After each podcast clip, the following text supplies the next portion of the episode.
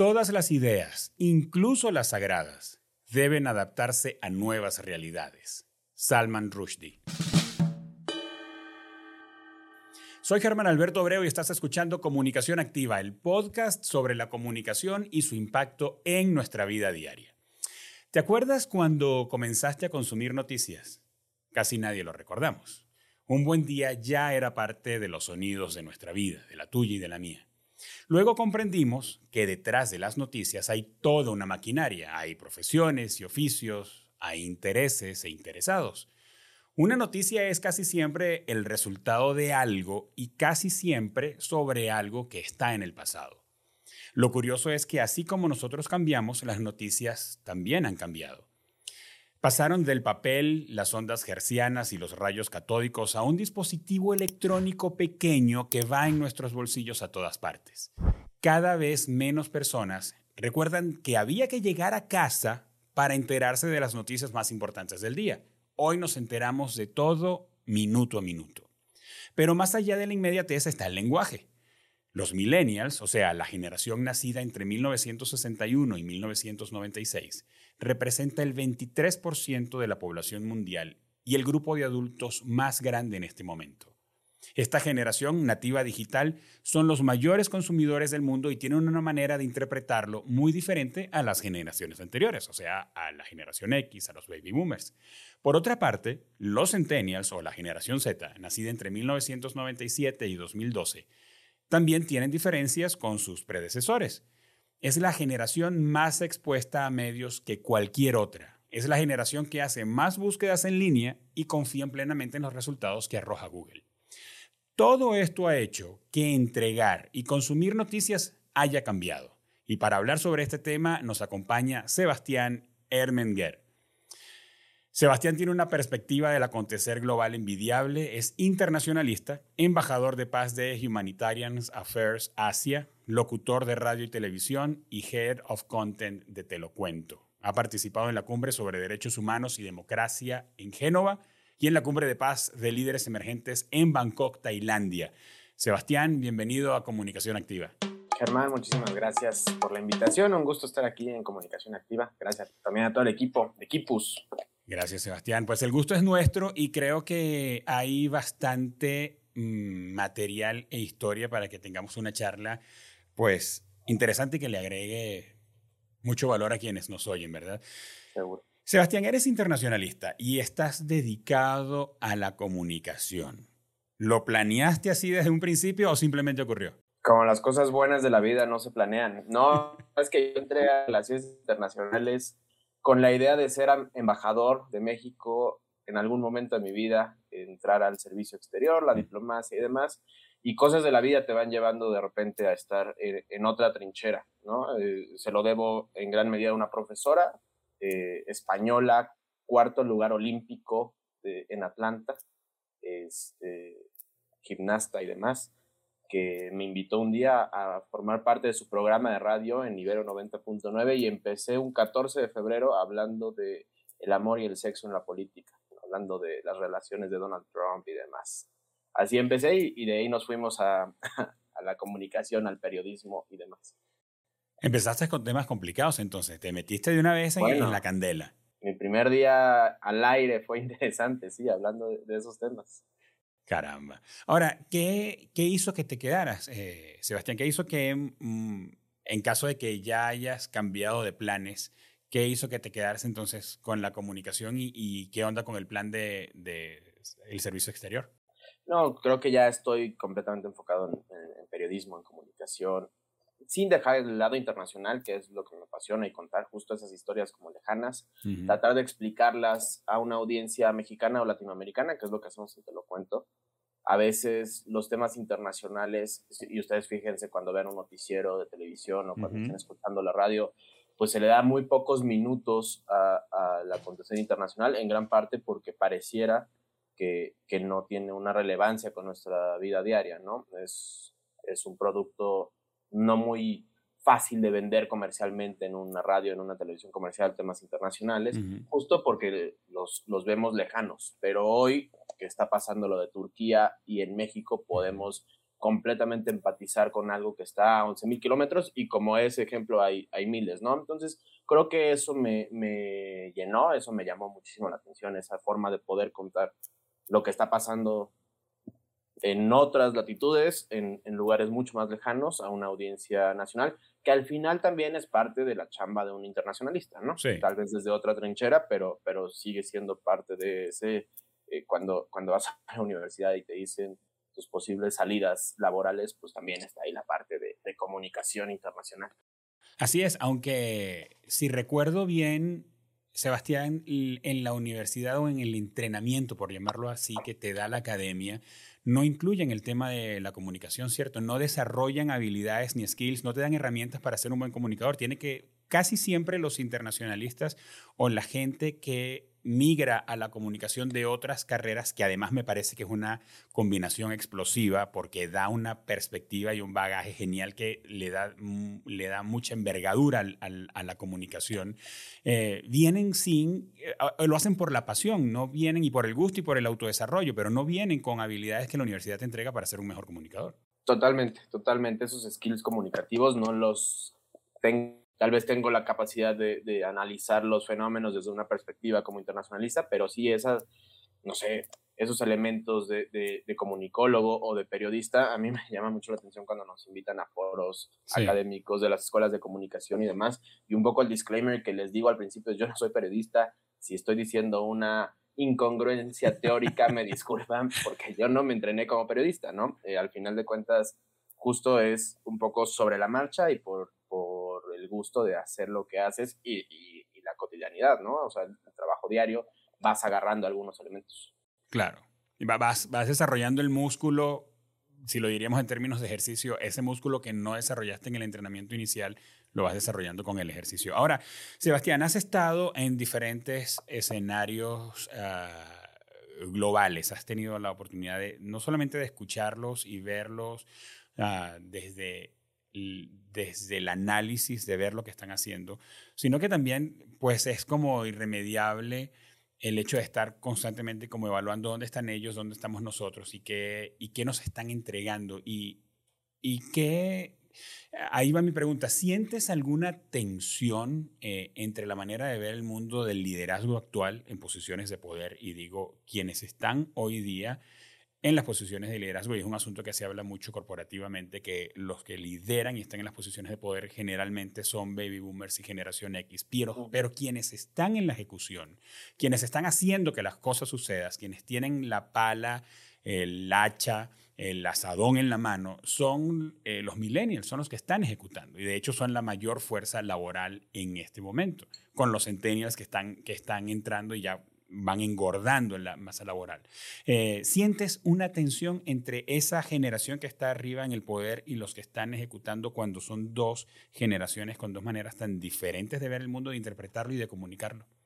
Yo creo que siempre entre generaciones hay esa tensión, ¿no? Hay, o sea, las generaciones más jóvenes vienen con una perspectiva, con un eh, modus operandi, con, con una forma de hacer las cosas que tal vez puede llegar a chocar con con generaciones más, más grandes. También yo lo enmarcaría todo en un contexto donde nadie sabe qué va a pasar. O sea, la humanidad está viviendo un contexto de incertidumbre eh, por demás complicado que no veíamos tal vez en las últimas tres décadas, con todo y todo lo que ha pasado. Entonces, o sea, sí veo esa, esa oposición, sí veo también una diferencia cada vez más grande entre generaciones. Eh, lo hablábamos fuera del aire, yo, yo por pocos días soy eh, centennial o millennial, estoy ahí en ese, en ese borde y, y caray, yo con, con Gen de 21 años, o sea, sí hay un mundo de, de diferencia y no me quiero escuchar como mi tía, pero, pero sí, sí hay una forma de entender las cosas completamente distinta. Ya me quiero imaginar yo en, eh, entre alguien que esté de 37, 38 años, conviviendo tal vez con, con un líder eh, mundial de sesenta y tantos, ¿no? De 70, que es lo que vemos claramente eh, en espacios, lo que yo observo, como con más cotidianidad, espacios políticos, ¿no? Sabemos estas, estas tensiones entre una eh, clase política mucho más grande. Así es. con nuevos liderazgos que, que, jóvenes. Y ahí la bronca también es cómo estos nuevos liderazgos logran mantener como su propia esencia y no se contaminan de, de ideas más, más viejas con tal de llegar, pues, porque son los que están. Entonces, es. un poco el proceso de imitación para llegar a donde está, a donde quieres estar. Sí, y aparte de la manera de hacer las cosas, me inquieta mucho la manera de decirlas eh, y la manera de conducirse por, por todo aquello, de, por esto de que todo comunica, ¿verdad? Eh, cómo los nuevos liderazgos o los liderazgos emergentes o las nuevas generaciones que van ascendiendo en, en, posiciones de, poder, de liderazgo, de gobierno, eh, cómo hacen para diferenciarse de lo que ocurría antes. Por ejemplo, yo escuchaba o veo a, a, Gloria Álvarez, esta candidata a la presidencia de Guatemala. Eh, y, y, y, creo que, como decíamos también antes de empezar a grabar, yo creo que no tengo mucho que decir más allá de que me incomoda y tengo que poner en, en el plato de las cosas que me incomodan probablemente un tema generacional. Eh, porque, por ejemplo, ayer, ayer eh, salía haciendo ejercicios diciendo que el, liderazgo político de América Latina nunca le ha prestado atención a la salud del cuerpo y de la mente. Eh, no diría que nunca, diría que cada, creo que de los últimos 10 años para acá vemos liderazgos políticos en América Latina que están metiendo el tema de la salud en la conversación. Eh, pero ella tiene esa manera de comunicar que yo digo, lo que me preguntaba ayer era, ¿esto estará haciendo una diferencia para para llevarla al poder, porque un líder político, ah, Sebastián, le habla a todos y recordamos esa máxima de la publicidad que decimos no hay ningún mensaje que sea bueno para todos, o sea, o, lo enfocas o no va a ser bueno para nadie. Entonces, ¿cómo, lo ves, eh, Sebastián? Tú recibes un contenido, diríamos, oldie, sin querer ser peyorativo con eso, pero hay que, hay que, hay que convertirlo.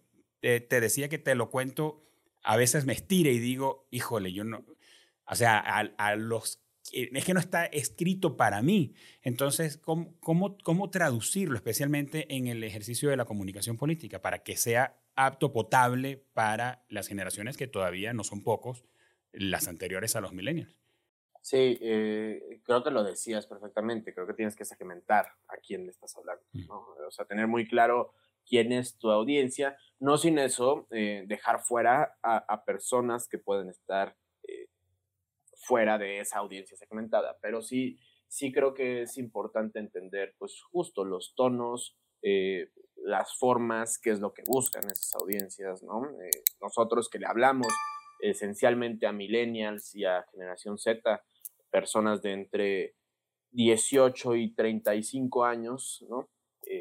Pues tienen un tono específico, tienen una forma de consumir, en este caso, contenido informativo, noticioso, entender también que, pueden estar ya hasta el gorro de, malas noticias, ¿no? Y, y, estar saturados es, normal.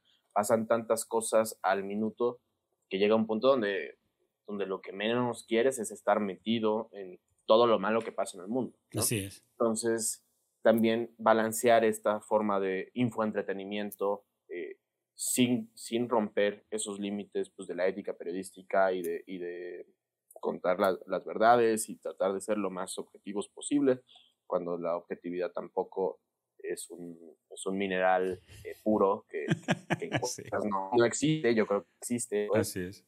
Eh, pero sí, o sea, creo que, creo que eso es importantísimo. En comunicación política, bueno, pues más debería de ser, ¿no?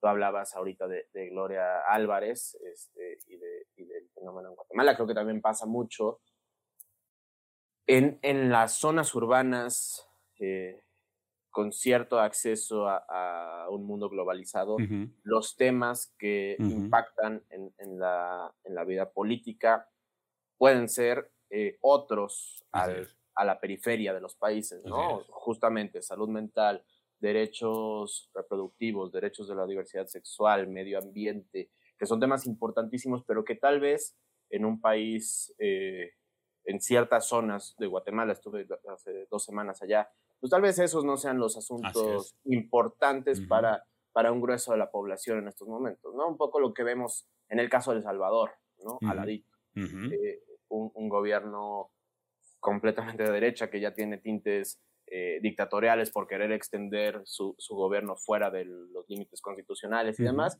pero que tiene una aprobación altísima justamente porque está bajando la violencia. Así es. Que es, tal vez el interés número uno de la población salvadoreña en el momento. Entonces, en ese sentido también, eh, cómo equilibrar un discurso político en el que le tienes que hablar, sí, a, las clases urbanas, clase media, eh, más globalizadas y más ciudadanas del mundo, con, con, con problemas mucho más globales, pero también a, a personas que que hemos dejado, ¿no? Como en política pública, que hemos dejado retrasados 40 años y que no se han beneficiado de, ninguno de los, de los temas eh, proactivos de la globalización, ¿no? Así es. Ahora, Sebastián, para que quienes nos oyen puedan entrar mejor en contexto, cuéntanos un poco sobre Te lo cuento, cuéntanos de su estilo, de su enfoque, lo que persigue, qué hace. Sí, mira, Te lo cuento nació como un newsletter. E, en, esa eh, idea de nuestra fundadora, Sofía Torres, cuando estaba haciendo su MBA en, Madrid, de que no había un boletín informativo fresco, dinámico, donde te enteraras en cinco minutos de lo que estaba pasando en tu país y en el mundo. Entonces nace así la idea de Te lo cuento, y, de repente empieza a gustar justo por el tono. Eso es un tono fresco, es un tono, tono eh, informal, ¿no? No quiere decir que no sea ¿Serio? ni serio ni exacto, ¿no? E, en cuanto al, al, fondo es igual de serio que cualquier medio, la forma es la que cambia, la forma es la que estamos tratando justo de innovar todo el tiempo. Entonces nace como un newsletter, de repente eh, gusta mucho, tanto en México como en Colombia, hay una audiencia importante colombiana, eh, porque una de las socias fundadoras era de allá, y evoluciona como cualquier startup de medios de comunicación que va un poco agarrando el camino y, tratando de incorporarse a las nuevas tendencias, ¿no? Entonces le salen hijitos en Instagram, en TikTok, en, Facebook, en Twitter. Eh, se le crea un podcast que ahora nos lo acabamos de relanzar hace tres, cuatro meses con Dudas Media, que es la productora detrás de podcasts como Se Regalan Dudas, Despertando, Durmiendo y demás. este, su página de internet, ya, ya no solo es un, newsletter, sino ya es un grupo de medios, se, adquirió un medio de, Monterrey que se llama Business Tribe, que es más enfocado como a temas empresariales y demás. Entonces, justo fue creciendo como un grupo de medios de comunicación enfocado a millennials y a Gen Z, ¿no? Generación Z. Eh, siempre con la idea de un poco rebajar esta forma de comunicar tan de círculo rojo y, y, este, y muy profesional, ¿no? Un buen amigo que, que él sí es periodista y que dice que hay tres tipos de periodismo. Dos, eh, el que le gusta a él, que es el de Martín Caparrós, que la, la, lluvia y la gota caía, ¿no? Y es muy bonito de leer, pero dice, ese, ese a mí me gusta, pero no sirve de nada. Luego hay dos que sí sirven. Uno es el del país y el de estas grandes investigaciones donde se meten a analizar contratos y folios y fichas y, entonces tú lees la estafa maestra y no entiendes nada, pero ya causó un revuelo político. Ese sí sirve, dice, dice este, este amigo. Y el otro, que es el que ustedes hacen, que es bajar toda esa información, digerirla, condensarla y presentarla en un formato amigable y sencillo. Un poco creo que eso sería el objetivo de, de Te lo cuento en sus distintas en sus distintas plataformas, ¿no? Tratar de explicarte todo lo que está pasando, darte las noticias más importantes en una curaduría que nosotros hacemos, el equipo de, la redacción, y eh, en un tono amigable, formal. Cuando se puede meterle algún chiste, hay notas obviamente que no, que no se prestan para, para bromear, hay otras que sí, que puedes tal vez jugar con ciertos elementos pues, de la redacción que, que, que te funcionen, ¿no? Ahora, la Universidad de Oxford hizo un estudio y mencioné algunas cosas allí al principio en, la introducción. Y, por cierto, en la introducción para quienes eh, les gusta como ir más lejos con respecto a las fuentes, eh, mencioné algunos datos de un estudio de la Universidad Autónoma del Estado de México de mediados del año pasado que está realmente extraordinario ese estudio. Se llama Consumo de contenidos digitales, un comparativo entre millennials y centennials. Pero la Universidad de, Oxford, eh, entre uno de sus estudios, encontró que más de la mitad de los millennials consumen noticias a través de redes sociales. Y está bien soportarlo a partir de un estudio, pero creo que los que vivimos en, el mundo real nos damos cuenta que, mm, que, es, así. Ahora, parece que todo tiene que ser, eh, Sebastián, sweet and short. Todo tiene que ser eh, corto al grano, rápido. En cualquier parte escuchamos que el gap de atención va disminuyendo y yo digo, si sigue disminuyendo, o sea, nos vamos a comunicar con un suspiro, con un, guiño de ojo, este, y yo creo que todo eso va a tener, va a tener su, punto de retorno en algún momento. Eh, pero ¿cómo, ¿cómo damos contexto informativo? Eh, Sebastián, cuando la entrega es tan corta, tan resumida, eh, tan sucinta. ¿Batallas con eso? ¿Batalla el medio con eso? Ah, no sé, ¿cómo lo ves? Fíjate que, a, ver, es, complicado. Creo que te lo cuento, puede ser de los medios que menos batalla en eso porque nació así, ¿no? Nació. No hay una migración. Exacto. Creo que les cuesta más a los grandes medios que tenían seguro. dos mil eh, palabras para hacer una nota y ahora tienes un reel de un minuto y échale todo ahí. ¿No? Creo que en el ADN un poco de lo que nosotros hacemos está hablar en formatos cortos. Ahora, sigue siendo complicado porque justamente cómo das ese contexto, cómo, cuentas, eh, no sé, el conflicto israelí-palestino en un reel de un minuto. Imposible, ¿no? Entonces, sí es complicado este, este nuevo fenómeno de las nanonews, que le llaman, ¿no? Que es un poco... Eh, el huevo y la gallina, porque, porque sí las audiencias te están pidiendo un formato más corto, formato mucho más rápido y, eficiente, pero también las plataformas cada vez te llevan a que sea más corto, ¿no? O sea, los formatos que te dan las plataformas tienen un, un, un límite, ¿no? Entonces, pues creo que es una, una víbora que se va alimentando por sí sola, porque porque son los dos fenómenos que van evolucionando. Ahí el tema, ¿cómo logras comunicar? Bueno, pues yo, creo que algo que, o sea, si tienes un minuto, pues trata de ver las cinco Ws del periodismo, ¿no? ¿Qué, dónde, cuándo, cómo, por qué? Y trata de contarlo así. Hay formatos, hay historias, hay noticias que creo que vale la pena eh, llevar a, un formato más largo. ¿Qué quiero decir? Tal vez entender eh, ciertas dinámicas de lo que pasó en el último ataque de Rusia a Ucrania, lo puedas contar en un minuto, ¿no? Este, ese parte de guerra, Las historias de las familias en Bucha y en todas estas ciudades ucranianas, creo que por respeto y demás merecen ser contadas en un formato más largo. Entonces creo que ahí también como medio debes de poder balancear qué sí puedes contar rápidamente en un formato corto y qué historias requieran tal vez bajarle a los decibeles, bajarle al ritmo y contarlas un poco más, más lento, ¿no?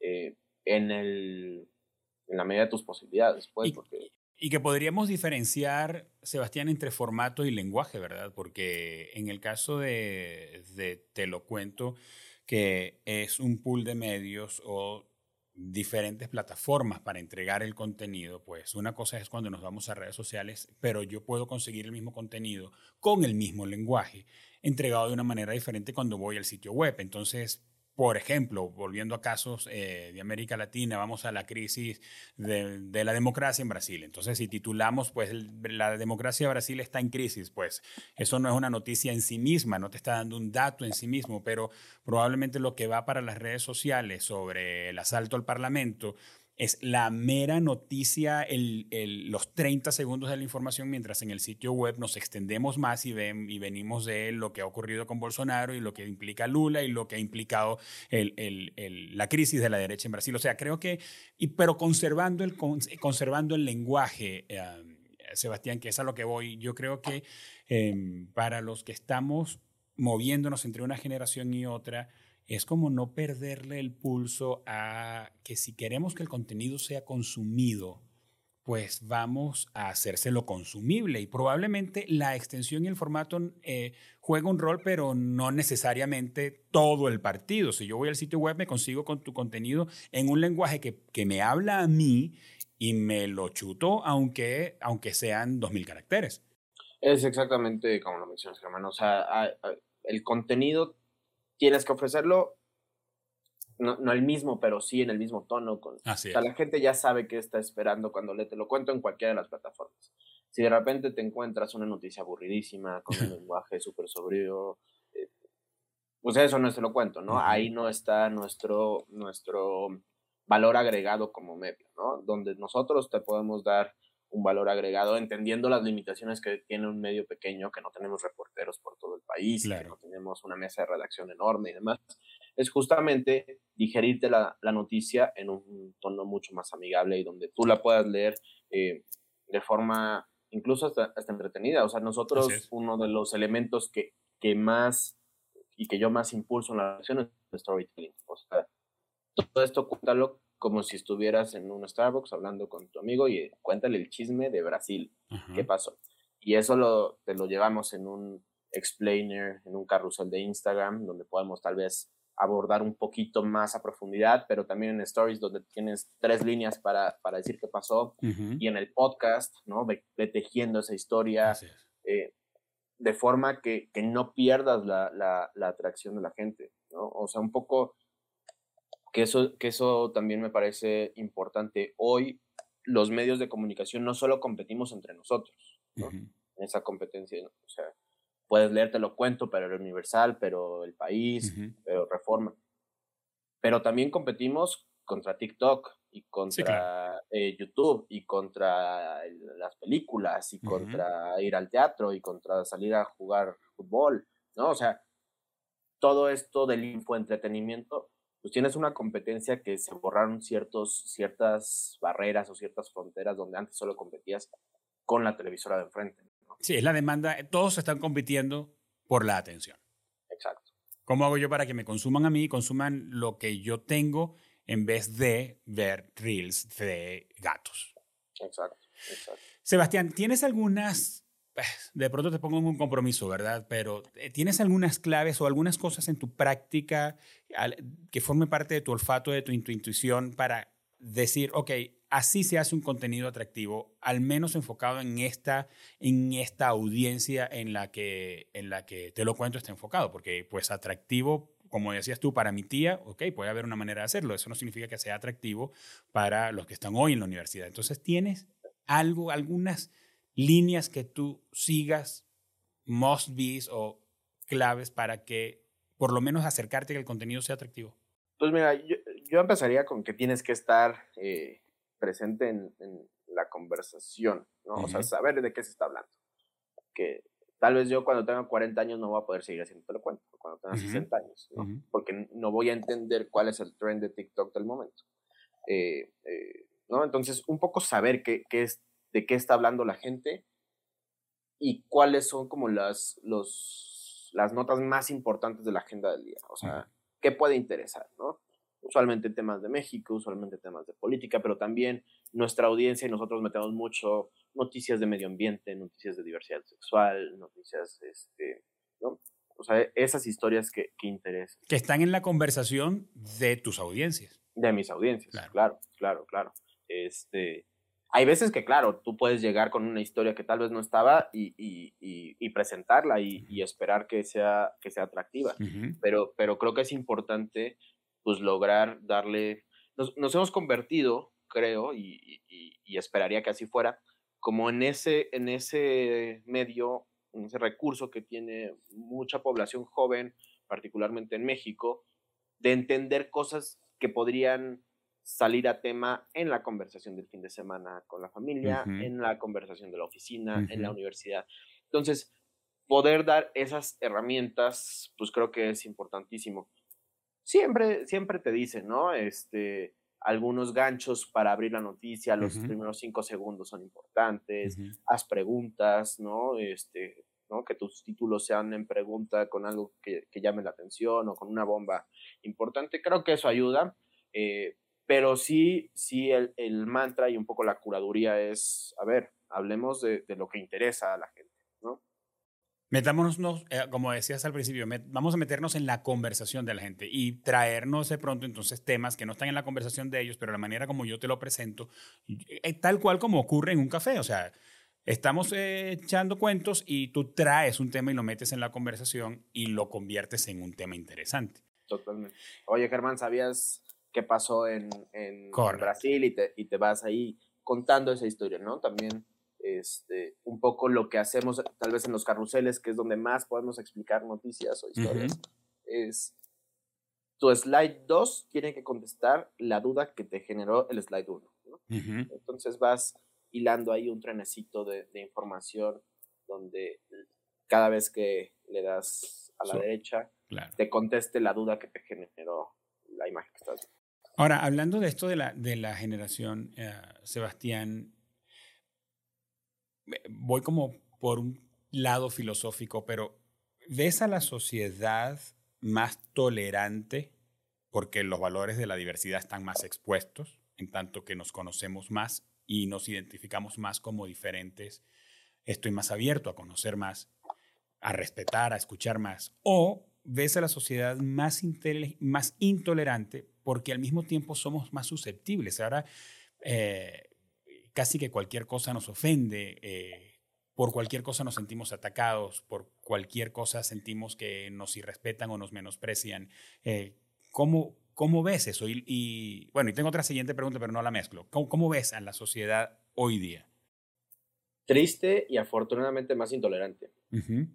Creo que tiene los dos componentes. afortunadamente es una sociedad más intolerante porque si esa intolerancia a fenómenos sociales, a dinámicas de segregación y demás, creo que, creo que somos más intolerantes a ello y eso es muy bueno, ¿no? O sea, esta, esta generación de cristal que, que, que, a veces se escucha, pues sí ha logrado impulsar ciertas agendas de derechos humanos importantísimas. Así es. Este, es un péndulo como todo en, en, en, la vida humana y social, ¿no? Tal vez estemos en el extremo del péndulo y se irá, eh, se irá centrando pero sí, sí esta cultura de señalar y de, y de ser activos y de protestar y ser intolerante a la intolerancia nos ha ayudado a, a, impulsar agendas que considero yo importantísimas eh, eh, en, la, en la vida en sociedad. Ahora, también somos intolerantes para cosas donde no deberíamos de serlo, ¿no? y, y, hay una intolerancia ante la opinión del otro, hay una intolerancia ante quién piensa distinto, eh, que, eso, que eso es particularmente peligroso y lo vemos en todos lados, o sea, no, no es por nada que hay, un, que hay países, la gran mayoría hoy lamentablemente, con una polarización terrible. Y llámalo México, y llámalo Estados Unidos, ni qué decir de Colombia, Brasil, Perú, Israel, eh, España, países donde antes funcionaba una democracia medianamente eh, decente, funcional. funcional. Sí, sí hoy, hoy, hoy ves que, que, es un caos y que se están repensando muchas cosas de la esencia democrática de los países, en gran parte por la intolerancia y por la polarización de la sociedad, ¿no? O sea, cada vez somos menos abiertos a escuchar otras ideas, a reflexionar ante ellas, a cuestionar nuestras formas, nuestras propias formas, perdón, de, de ver y de analizar la vida. Entonces, eso sí me parece muy complicado y, y lamentablemente no veo que tenga un buen puerto a donde vaya a llegar. Es como si estuviéramos estirando la misma cuerda hacia polos opuestos, ¿verdad? En algún momento, en algún momento pueden, eh, puede romperse. con, con, eso que dices, me recuerdas algo de estos días ah, aquí por una, un pleito entre un par de familias. Aquí en la ciudad donde vivo, uno de ellos uh, mató la mascota, el perro. Fue un tema de, entre familias, vecinos, por un tema del comportamiento de las mascotas. Y, mató a la mascota de uno de ellos, un perro. Este, y en estos días, pues, en la ciudad han habido manifestaciones, pues los vecinos caminando por la calle, pero ya no son solamente los vecinos de ese lugar, por la cantidad de gente, este, por el tema de mataste una mascota, hermano. Entonces, eh, pensaba en eso que dices acerca de una sociedad que es más intolerante con cosas con las que aplica ser intolerante. Yo creo que hace algunos años no demasiados, nadie iba a salir a protestar porque mataron un perro. Eh, hoy día tenemos a una sociedad más sensible a cosas que, que importan y quisiéramos creer que nos hace sensible a eso porque también les importan a otras personas. O sea, ese perro era un ser querido de alguien, no solamente por el hecho de ser una mascota, pero el asunto es que sean ahí en ebullición temas que antes pues sencillamente se daban por descontados, como el trato a las mujeres en los ambientes laborales o fuera de los ambientes laborales solamente por el hecho de ser una mujer. Antes se daba por descontado que eso es así y funcionábamos así. Hoy día no se acepta y esas son las cosas que coincido contigo en que ha estado padre que sea, seamos intolerantes ante esas cosas. Pero, Sebastián, cuando miras hacia adelante, eh, con plataformas digitales, redes sociales, el contenido on demand mandando, eh, un aumento del sesgo porque cada quien consulta más frecuentemente las fuentes que están alineadas con sus creencias, menos disposición a contrastar noticias viendo lo que dice este estudio sobre los centennials que pues creen casi ciegamente lo que dice la web y no están dispuestos a, a contrastar que si alguien lo dice diferente. ¿Qué ves hacia adelante? ¿Cómo ves los próximos años en el consumo noticioso? Complicadísimo eh, contestarlo porque hace dos años las cosas eran muy distintas. Así es. Eh, tal vez no estaba la irrupción de TikTok. Hoy gran parte de, los centennials se informan, o sea, ya no googlean las cosas, lo buscan en TikTok. Así es. Entonces allí hay un motor de búsqueda interesante Mira, yo, yo creo que hay una, en, esta, en esto que mencionas, ¿no? De, la gente está consumiendo sus propios eh, medios en los que les tiene confianza y no se sale de ahí.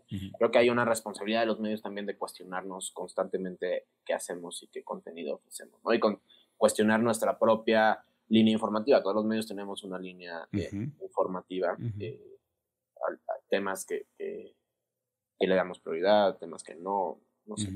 Cuestionarnos eso creo que también puede ayudar a, a, romper esas cajas de eco que se están generando, tanto en la audiencia, tanto en los consumidores como en los, en los medios de comunicación, ¿no? Entonces, creo que, creo que eso sería importante. Ahora, hay un número impresionante de nuevas tecnologías.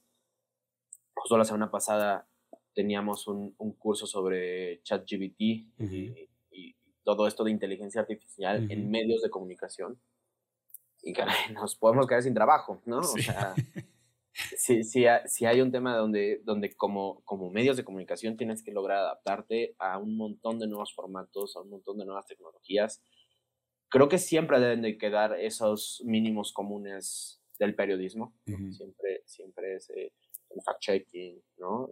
contrastar eh, informaciones, atar todos los cabos, ¿no? Que eso tal vez no lo pueda hacer la inteligencia artificial, ¿no? Así es. La inteligencia artificial te podrá ayudar en procesos, dinámicas y demás. Pero creo que, creo que la, la y, me gustaba mucho la frase de Salman Rushdie, que apareció esta semana, eh, que mencionabas al principio, porque justamente es eso, o sea, justamente creo que es eh, más en, en, en, esta industria de las noticias, pues de por sí tus contenidos van cambiando todo el tiempo. Se te prenden focos rojos de conflicto y problemas en todos lados.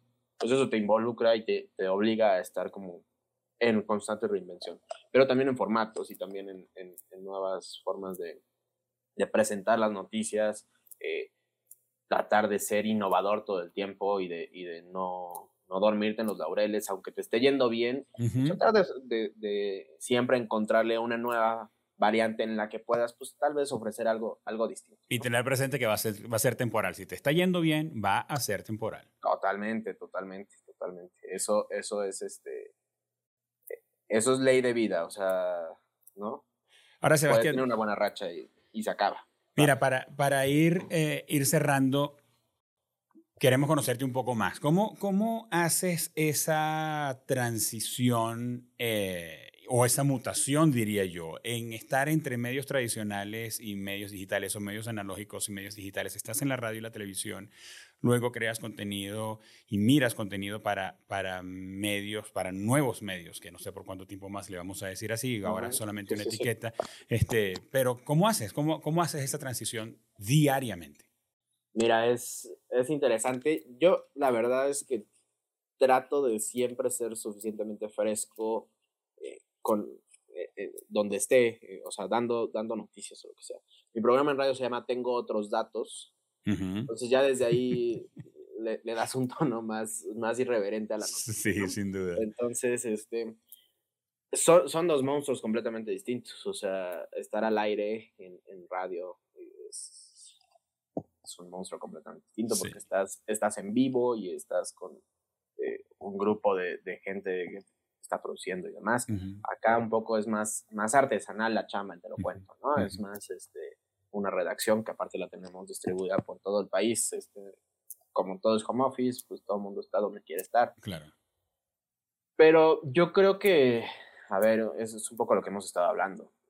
Mientras tú logres impactar a la audiencia con la información que des, este, o sea, ese es el objetivo, ¿no? O sea, lograr que, que, ese mensaje que tú estás dando, pues llegue. ¿No? En radio yo hablo de temas internacionales, lo cual, como hablábamos al principio, te pone un reto, eh, un reto importante ya de entrada, ya por esencia, porque tú sabes que alguien se chute media hora al aire de... Noticias internacionales. De, de lo que está pasando en, claro.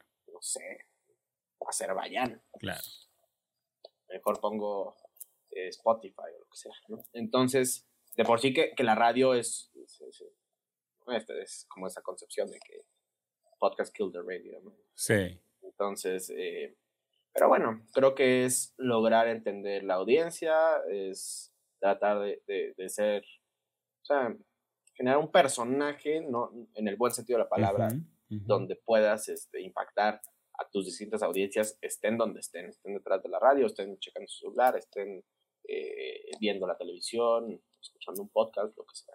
Y creo que para el comunicador está el desafío de ser tú, o sea, tú, tú tienes el desafío de ser Sebastián, donde sea que estés, aunque creo que puedes estar en el ejercicio constantemente de estar traduciendo eh, lo que ves y como ponerte un traje si sales, si vas de un teatro con 300 personas a una charla con tu equipo de trabajo de 8 y traduces, eh, cambias los tiempos verbales, por decirlo de alguna manera, y se convierte en tu ejercicio diario que casi que ni sientes cuando cambias de uno a otro, pero creo que la esencia o el centro está en tu esencia, en ser en ser Sebastián. ¿Cómo habla Sebastián? ¿Cómo comunica? ¿Cuáles son las cosas importantes para él? ¿Cómo, cómo prioriza la noticia? ¿Cómo la jerarquiza? ¿A qué le hace énfasis? Tiene mucho que ver con tu sello como comunicador.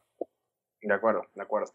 Sebastián, ¿qué hace un Head of Content traducido al español, un cabeza de contenido de un medio como el caso de Te lo cuento, el rol que tú juegas? Sí, sí, sinónimos hay muchos, ¿no? Director editorial, jefe de contenido, más. Este, realmente la chamba es un poco ver por dónde va la edición del día siguiente, ¿no? O sea, qué temas tenemos que hablar, hacer una cómo funciona mi día es yo me despierto y me echo todos los periódicos, ¿no? Veía en tu, en tu línea, en tu escrito que me mandaste antes, que, que antes así se consumían las noticias. Bueno, yo, yo en, en, ese sentido puedo ser muy tradicional, tal vez no, no en el papel, pues si no tendría esto en lugar de libros, estaría lleno de periódicos de toda la vida, pero me meto a todas las páginas, ¿no? A ver qué está pasando, un poco checas Twitter, un poco como que abres el día tratando de ver el bosque, de qué es lo que puede puede ocurrir, ¿no?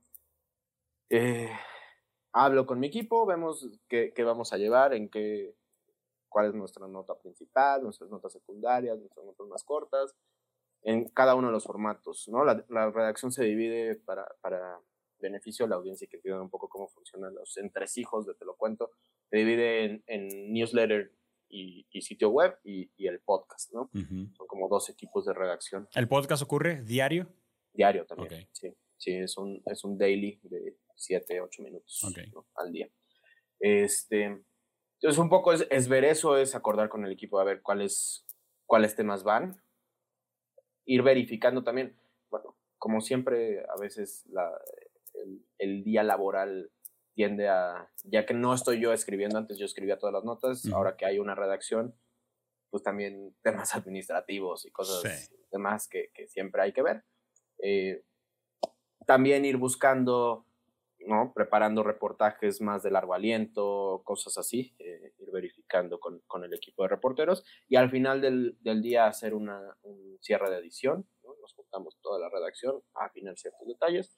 Yo leo todas las notas, hago ajustes y, mandamos a, publicar, a grabar, a lo que sea, ¿no? Es un poco la, coordinación desde arriba de los temas que, que toca el medio de comunicación. Entonces sí sigue eh, aunque el formato es digital y estamos en plataformas digitales, sí sigue como el cronómetro del día marcando las acciones, ¿verdad? O sea, me, te escucho y me suena todavía a prácticas del, de la redacción tradicional de un periódico, o sea, que te levantas y no sé qué, como si tuvieras que ir a imprenta al final, ¿sabes? Eh, cuando era prensa escrita, pues eh, tenías la prisa de que a las 5 de la tarde más tardar tenía que estar todo escrito y listo y corregido porque se iba para imprenta, porque antes de medianoche empezaban los periódicos a salir en su primera ah, edición. Ah. ¿Se parece un poco todavía con ese cronómetro? Yo, yo, justo lo hablaba la semana pasada con un amigo y le decía, si, si hubiera un, si tuviera tres deseos, uno sería estar una semana con el director editorial del Universal o del Reforma para ver qué hacen. O sea, porque no, como no soy periodista, no tengo ni idea qué hacen. Yo hago lo que... Pero creo que sí, o sea, creo que funciona así por el sentido, en nuestro caso, de que tenemos una edición al día. Claro. Del newsletter este, y del podcast. Del newsletter, del podcast, sí, de, los, de las stories que salen en Instagram. Okay. Eh, publicamos dos videos diarios, este, ya sea en TikTok, o sea, en TikTok y en Reels, ¿no? Con información, cosas así. Entonces, sí vas un poco sobre la noticia. Okay. Entonces, en ese sentido, hay un proceso, o sea, no mandamos a imprimir cientos y cientos de, periódicos, pero sí mandamos a grabar el podcast y hay un proceso de postproducción diario, ¿no? Y de, ingenieros en audio que, meten ahí. ¿Y a qué hora está disponible el podcast? Eh, todos los días a partir de la medianoche. Ah, ok. ¿Y lo grabas entonces al final del día anterior? Lo grabo, ajá. Nosotros trabajamos de domingo a jueves, pues, para que las ediciones salgan de lunes a viernes. Trabajamos las noticias un día antes. Entonces, en ese sentido, sí funciona como una redacción tradicional donde tenemos un, un cierre. Digo, lo que podemos hacer es, ya se imprimió, puedes... por decirlo de esa manera. Ajá, por decirlo de esa manera. Nosotros sí podemos, pues, volverlo a imprimir, ¿no? O sea, claro. si hay una actualización, pues, te metes a las claro. 12 de la noche a, a moverle, ¿no? Está bien. Pues súper interesante, Sebastián. Mil gracias por habernos regalado estos minutos para entenderte, para entender mejor el periodismo, entender mejor cómo se está relacionando este oficio y esta profesión con las nuevas generaciones y además, como dices, los entresijos y los vericuetos de la redacción de un medio como es el caso de Te lo cuento. Dinos, Sebastián, porfa, compártenos eh, ¿Dónde, ¿Dónde, conseguimos a Te lo cuento? ¿Se escribe de una manera particular? ¿Y, y por dónde nos recomiendas eh, conectarnos con, con, el medio? Nos encuentran en todas las redes sociales, plataformas de streaming, eh, como Te lo cuento TLK. Eh, se escribe justo Te lo cuento KW, ento. si le ponen TLK aparecemos. ¿no? Ok. Este, Spotify, Instagram, Snapchat, TikTok, donde quieran telocuento.com es nuestra página, ahí se pueden suscribir al newsletter, les llega el boletín informativo todas las mañanas a las 7 de la mañana, su correo. Ahí los estamos molestando en su bandeja con las noticias más importantes. Buenísimo. Y en la descripción de este episodio van a conseguir esta información que nos está compartiendo Sebastián, así que pueden ir a la descripción y también allí en la descripción van a conseguir las redes sociales o cómo conectarse y seguir a Sebastián eh, en, sus, pues, en su vida diaria y en lo que esté dispuesto a compartirnos a través de sus redes sociales. Sebastián Ermenger, gracias, amigo, por haber compartido con nosotros en este episodio. Germán, muchísimas gracias. Un gustazo, la verdad. Muy rica la plática. Pues amigos, eh, como ya les dije en la descripción de este episodio van a conseguir todos los links que necesitan y les agradezco mucho por habernos acompañado y haberse tomado el tiempo para escucharnos y crecer y mejorar en la comunicación. Yo te recomiendo que si tú escuchaste algo en este episodio y tú dices, híjole, tengo un amigo internacionalista que se le da muy bien la comunicación, mándaselo. Si tú dices, híjole, tengo un amigo periodista, pero mira esta perspectiva para que crezca y mejore en su manera de ver la comunicación o a quien tú quieras, mándale este episodio porque estoy seguro que va a ser de mucha ayuda y les va a agregar muchísimo valor. Además que lo más fácil que puedes hacer es ir a tu plataforma de podcast o a YouTube y darle seguir este podcast para que tengas un nuevo episodio todos los martes de cada semana. ¿Necesitas ayuda para llevar las comunicaciones de tu marca a un nuevo nivel, a un mejor nivel? Pues háblanos en www.kipusmx.com. Estamos listos para ayudarte. Tú nos escribes allí al cajón de comentarios que vas a conseguir en el sitio web y nos ponemos en contacto contigo lo antes posible. Este podcast es una producción original de Kipus y es posible gracias al compromiso y el profesionalismo de Mariana Moreno en la producción, de Eva Daniel Abreu en la coordinación de redes sociales y Oscar Osorio en la postproducción del audio y del video. Nos escuchamos y nos vemos en un siguiente episodio.